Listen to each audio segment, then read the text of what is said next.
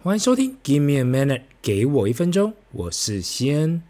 随着美国不断的升息呢，现在就在看到底这经济哪时候会开始衰退。这礼拜又有一间大银行 First Republic Bank 倒了，被接手。好险，现在老美也知道啊，不能让银行连环爆，所以政府一接手后，马上找了 JP Morgan 来 take over，使得未来所有的 First Republic 的客户都会变成 JP Morgan 的。我一直在想这件事情哦。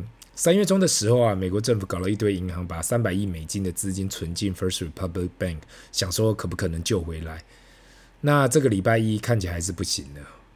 这件事的感觉就是啊，当一条船已经破洞了，要下沉的时候啊，真的就很难救回来。那美国政府呢，一直想办法，还是救不回来。那这状况就是 J.P. Morgan 会把这银行吃下来，继续就看后续的发展。因为如果有听到 Berkshire Hathaway 的副董事长 Charlie Munger 有提到啊，后面还有很多未爆弹。这时候你不仅仅要想到啊，Berkshire Hathaway 原本那么爱投资银行股的一间投资公司，目前手上除了美国银行还是主力持股以外啊，其他长期银行持股都清掉了。或许他们真的看到大家没看到的东西，或许他们真的有小道消息吧。如果说下半年继续有商业银行垮掉，我只能说这应该。呃，他们做的这事应该就神操作了。或许真的垮掉之后，他们手上的资金又要继续拿出来抄底了。那另外呢，在台湾呢，这礼拜也再度出现了庞氏骗局的案例发生。在桃园的 IMB 借贷媒合平台的负责人跑路了，卷了超过二十亿新台币。到目前为止，银行户头只剩下几万块新台币。这个靠 P2P 媒合。借贷的平台呀、啊，说有不动产抵押品的借贷品，又再度证实是一场骗局。如果对 P2P 借贷不熟悉的听众，很多人都以为借贷要透过金融机构，那再不行就去当铺，再就是地下钱庄。那利息也是从金融机构最低，然后当铺，然后钱庄。那 P to P 这种平台就是利用，也许有一般民众手上有些许资金，但是没办法做任何大额的借款给他人，这样的一个平台就是。提供很多一般投资者呢一个管道来借出自己手上的资金，收取相对高额的利息。那这个概念就有点有点像集资啦。如果说有人需要资金，但是又找不到金融机构愿意放贷，那他可以在这个平台提供他愿意给的利息呀、啊。那 IMB 这就是至少多少保证九到十二 percent 给一般的投资者。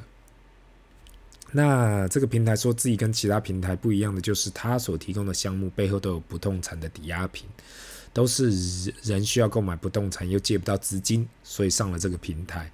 那想当然是唬烂的。当这个礼拜爆炸的时候，才发现几乎在这平台上面的募款项目后面所说的不动产抵押品都是假的。其实整个公司都是假的啦，又再度证明了你要他的利，他要你的本。所谓的庞氏骗局，就是拿新投资者的资金来给旧投资者，一直想办法吸引投资者拿资金进来。当运转不动的时候就垮了。那对岸那边就是俗称的资金盘。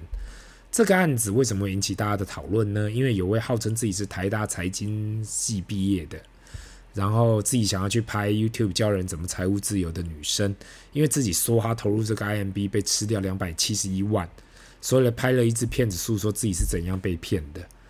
我看到网络上很多人说，哎，台大财经呢也会被骗，但是我只能说啦，今天不管你是高学历低学历，人性是永远不会改变的。这个模式为什么百年以来啊一直都有效？因为人性就是贪嘛。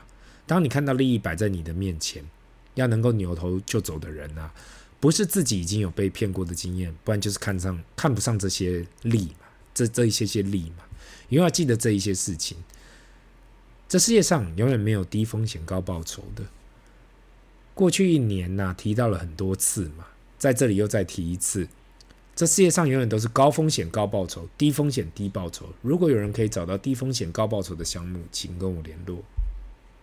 啊，今天呢，准备来分享上次有提到的，呃，继上次呃聊过美国那边的杠杆型 ETF，我应该也来分享台湾这边可以使用的杠杆型 ETF。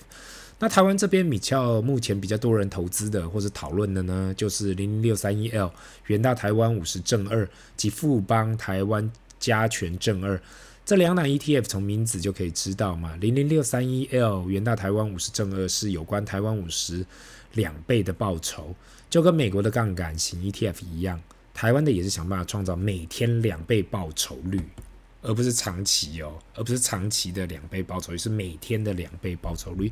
这档 ETF 在二零一四年成立，目前经理费用在一 percent。那想当然，如果要创造两倍的报投报率，肯定要用期货才有办法达成。所以啊，这一档 ETF 是透过台股期货跟台湾五十 ETF 期货，经理人想办法创造两倍的每日报酬率。目前此 ETF 的规模在六十四亿新台币左右，跟零零五零超过两千亿台币的规模来讲啊，愿意投资这样杠杆型的 ETF 还是相对的少，或许应该说少非常多。另外呢，另外一档富邦台湾加权正二呢，正向两倍的基金是在二零一六年成立，目前管理费在零点六五 percent，基金规模更小，在十一点九七亿新台币。如同这名字所提到的，其持有的就是台股指数期货，是以整个大盘的期货来追踪，而非跟零零六三一 L 是跟台湾五十的来比较。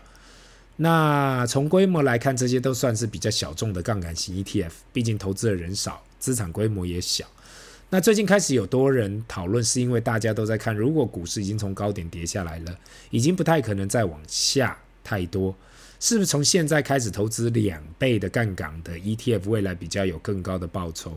让我先去比较过去的报酬率，来看看到底这些 ETF 适不适合一般的投资者来使用吧。单单看这两档 ETF 跟零零五零比较，单纯去看过去五年的报酬，零零六三一 L。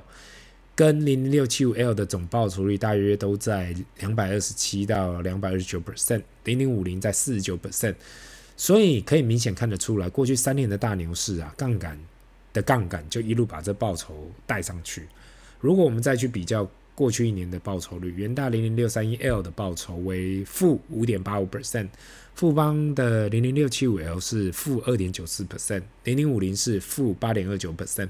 想要这波反弹后啊，这两档杠杆型的 ETF 可以表现比零零五零还要来得好。那很多人可能会纳闷嘛，如果这两档杠杆型的 ETF 表现得那么出色，为什么很少人讨论跟投资？绝大部分人都还是讨论零零五零及零零六二零八。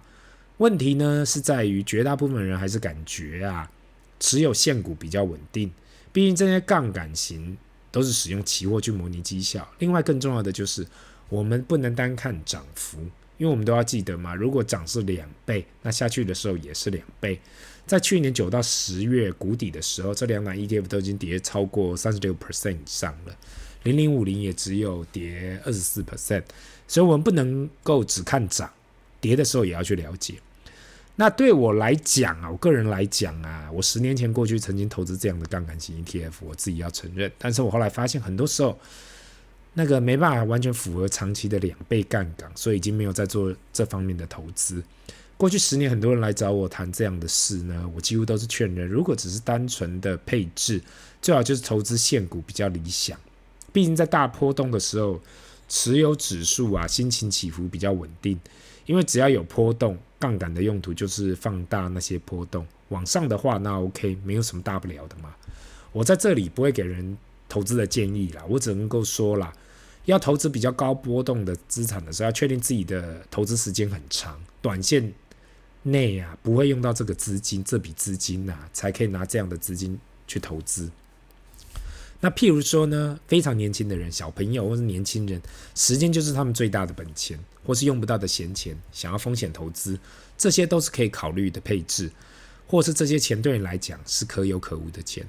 如果今天这些资金赔掉了，就跟你去买乐透一样，赢了很开心；如果没中，你也不会感觉到可惜。这样，那因为实在很多人问我相关的问题呀、如果手上有笔闲钱，年底要拿来缴投机款好了。那到底可否丢进股市去操作？今天即使你是投进啊，丢进指数型的 ETF，单纯指数型的 ETF，我都不建议你这样做，因为没有人可以确定股市的明天、下一季、下半年会怎样走。今天即使是大盘，都没有人可以正确的预测到底怎么样。它就是一个浮动的市场嘛。是的，我们可以来说嘛，长期来讲，大盘都会涨。可是长期来讲是多久？一年、三年、五年还是十年？长期呀、理论上啊都会涨，但是短期呢，没有人会知道，就跟我下个月一号早餐要吃什么一样，I don't know。因此，很多华人会讲啊，还是房地产比较稳，金融市场太可怕了。问题是，如果你短线操作房地产，很多时候也是看景气。任何的短线操作啊，没有人说得准。那房地产也是因为流通性没有金融市场强，所以感觉大部分人还是放长线。那长期来讲，只要是资产，长线 in the long run 都是会上涨的嘛。那因为我看过太多的人呐、想要贪个快钱嘛，想要试试看，最后资金被嘎入就很惨。在这里我还是要提醒，如果有短期资金的需求，而且是很明确的嘛，不管是生活费也好，小朋友的学费也好，或是各种资金需求也好，不要去做这样的操作。我看过很多逼不得已要赔钱卖出的人，最后都是很后悔、很懊恼去做出这样的选择。运气好的人呐、也许他们就平盘出场了；运气不好的可能赔钱卖出。我只能。我只能说啊，我今天刚好想到这件事情，所以在这里提出。那今天的分享就到这里，让我们进入 Q&A 的时间。第一个问题，先大你好，碰巧听到你的 Podcast。那对于商投资跟商业，我没有太多的问题想要问你。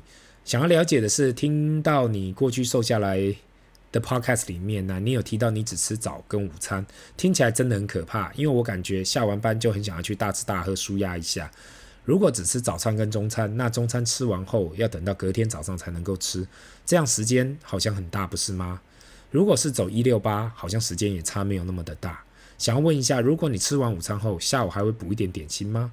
如果没有补的话，那你晚上晚餐后不会很难受吗？那因为我想，如果下班后没有吃东西，要一路撑到晚上睡觉，那真的很难受。那大大有什么方法可以帮助我？麻烦分享。瘦身这件事，我真的尝试了很久，什么方法都试过，自己的毅力真的不够，还在摸索中。那首先呢，我要先谢谢你的问题，这位听众的问题嘛，有关瘦身这件事情呢，我过去也在蛮多集分享过了。